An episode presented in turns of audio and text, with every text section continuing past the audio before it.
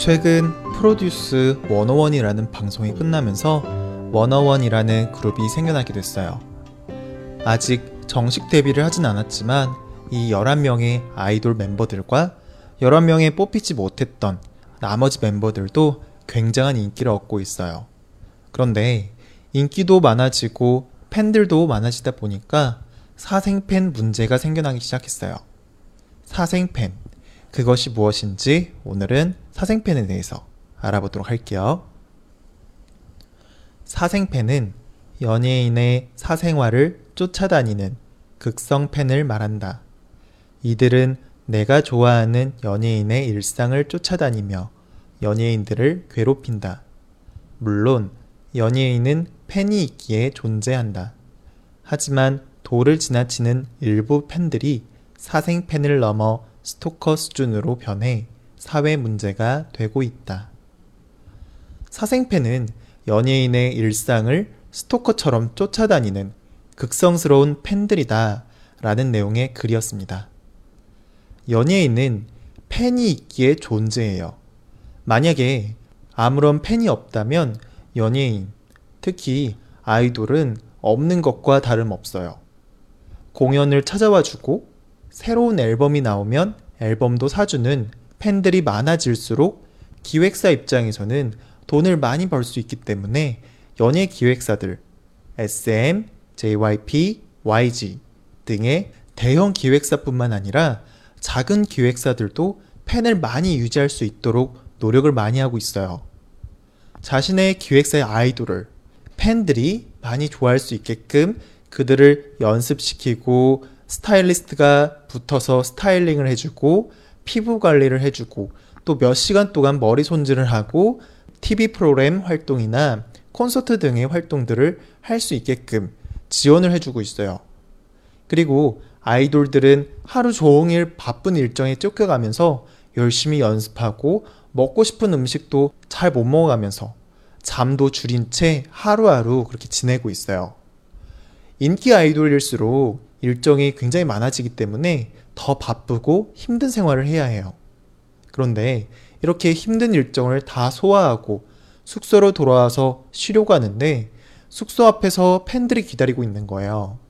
뭐 한두 번 그러는 것이라면 사생팬이라는 용어가 나오지도 않았겠죠. 하루 종일, 몇 날 며칠 동안 계속 있는 거예요. 물론 팬들의 마음도 이해가 돼요. 자신들이 응원하고 좋아하는 아이돌을 가까이에서 보고 응원하고 싶어서 그들을 진심으로 좋아하니까 그들과 가까이 있고 싶고 그들과 소통하고 싶어서 그러는 거죠. 그런데 이러한 것이 과도하게 심해지면서 문제가 되는 거예요. 예를 들면 숙소 앞에만 있는 게 아니라 몰래 아이돌들의 숙소 안으로 들어와서 개인 용품들을 다 들여다보거나 가져가는 거예요. 혹은 숙소를 몰래 이렇게 밖에서 지켜보는 거예요. 너무 좋아하니까 그들과 계속 같이 있고 싶으니까 그들의 사생활까지 다 침해해서 살펴보는 거죠. 멀리서 망원경을 이용해서 보는 경우도 있고 몰래 숙소 안에서 숨어서 지켜보는 경우도 있기도 해요. 심지어는 개인 전화번호를 알아내서 수백 번 전화를 걸거나 문자를 하기도 하고 주민등록번호를 알아내서 그것을 이용하는 그런 팬들도 생기게 됐어요. 아무리 팬이고 자신의 아이돌을 너무 사랑하고 좋아한다고 해도 이러한 것은 잘못된 거죠. 그리고 이런 것은 연예인들에게 굉장히 큰 정신적인 스트레스로 다가오고 있어요. 또 정신적인 스트레스뿐만 아니라 사생팬들이 몸을 막 더듬다거나 사고를 일으켜서 아이돌들이 다치는 경우도 생기기도 해요. 이런 일들이 계속 생기니까 최근 기획사들도 아, 이렇게 너무 과도한 사생팬들은 어, 법적인 조치를 분명히 할 거다라고 나서기까지도 했어요. 하지만 기획사 입장에서 팬들을 특히 이제 이런 사생 팬들을 이렇게 심하게 법적 조치까지 하지 못해요. 왜냐하면 이게 이유가 있는데요. 사생 팬에서 악성 팬으로 바뀌어서 더 큰 해를 해칠까봐. 지금이야 뭐 아이돌들을 따라다니고 이러는 수준이지만 이게 더 안 좋은 방향으로 다- 더 나아가게 되면 더 큰 문제가 생길 수도 있으니까 이거를 함부로 못 하는 거죠. 그리고 대부분 이런 사생 팬들이 미성년자들이 많기 때문에 한국에서는 미성년자들에 대한 법이 굉장히 약해요. 그렇기 때문에 법적 조치를 한다고 하더라도 미성년자들한테 심한 벌을 주지도 못하고 그러다 보니까 또 이런 팬들이 사생 팬에서 악성 팬으로 훨씬 더 안 좋은 방향으로 나아갈 수도 있기 때문에 함부로 이걸 못하는 거고요. 또 반대로 이런 측면도 있긴 하지만 반대로 일부 사생 팬들이 굉장히 전문가 수준의 카메라를 챙겨와가지고 막 아이돌들의 뭐 일거수일투족들을 쫓아다니면서 막 사진을 찍고 그것을 인터넷에 고화질의 정말 좋은 화질의 사진을 막 공유하고 있어요.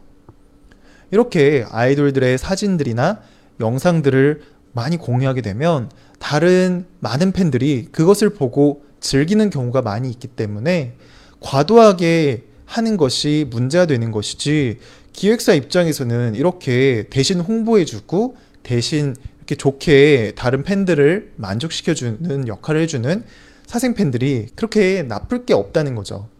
그래서 기획사 입장에서는 도를 넘지 않게끔 하는 그런 수준으로만 대응을 하고 있어요. 하지만 이러한 기획사의 안일한 대응으로 인해서 피해는 연예인들, 아이돌들이 직접적으로 입고 있는 거죠. 네. 오늘은 사생팬에 대한 이야기를 해봤어요. 네. 오늘 내용 다시 반복하면서 본문 내용 듣고 올게요. 사생팬은 연예인의 사생활을 쫓아다니는 극성팬을 말한다. 이들은 내가 좋아하는 연예인의 일상을 쫓아다니며 연예인들을 괴롭힌다. 물론 연예인은 팬이 있기에 존재한다. 하지만 도를 지나치는 일부 팬들이 사생 팬을 넘어 스토커 수준으로 변해 사회 문제가 되고 있다. 사생 팬은 연예인의 사생활을 쫓아다니는 극성 팬을 말한다. 이들은 내가 좋아하는 연예인의 일상을 쫓아다니며 연예인들을 괴롭힌다. 물론 연예인은 팬이 있기에 존재한다. 하지만 도를 지나치는 일부 팬들이 사생 팬을 넘어 스토커 수준으로 변해 사회 문제가 되고 있다. 네. 최근에 그룹 워너원에서 사생팬 문제가 끊이지 않고 있어요. 이 워너원이라는 그룹이 프로젝트 그룹이라서 뭐 1년만 활동하는 그룹이고 또 아직 정식 데뷔도 하지 않았기 때문에 기획사 입장에서는 신경을 많이 안 썼었는데요. 최근에 이 사생팬 때문에 피해를 입게 되자 팬들이 나서서 이러한 문제를 아, 기획사가 좀 이걸 신경 써서 좀 아이돌들을 좀 보호해주고 사생 팬들을 막아달라라고 정식으로 기획사에 요청하기까지 했어요. 하지만 뭐 아직까지는 어, 기획사에서 뭐 이럴탈 답변이나 그런 대응을 하지 않고 있어서 어, 일부 팬들이 굉장히 이걸 안 좋게 보고 이- 있는 그런 상황이에요. 네. 과도한 거는 뭐든지 안 좋은 것 같아요. 특히 내가 좋아하는 사람이 나의 행동 때문에 다치거나 상처를 받는다고 하면 어, 그런 행동인들이야말로 하지 않는 게 그게 올바른 행동이 아닐까 싶어요.